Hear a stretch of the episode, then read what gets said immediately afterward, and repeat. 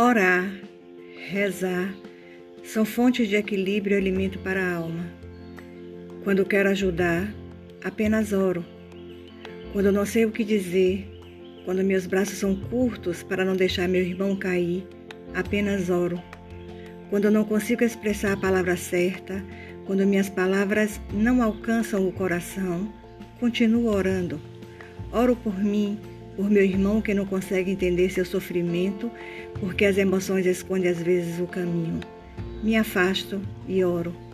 Orar e rezar é uma conexão pura e genuína de amor. Hoje só posso orar. Pense nisso.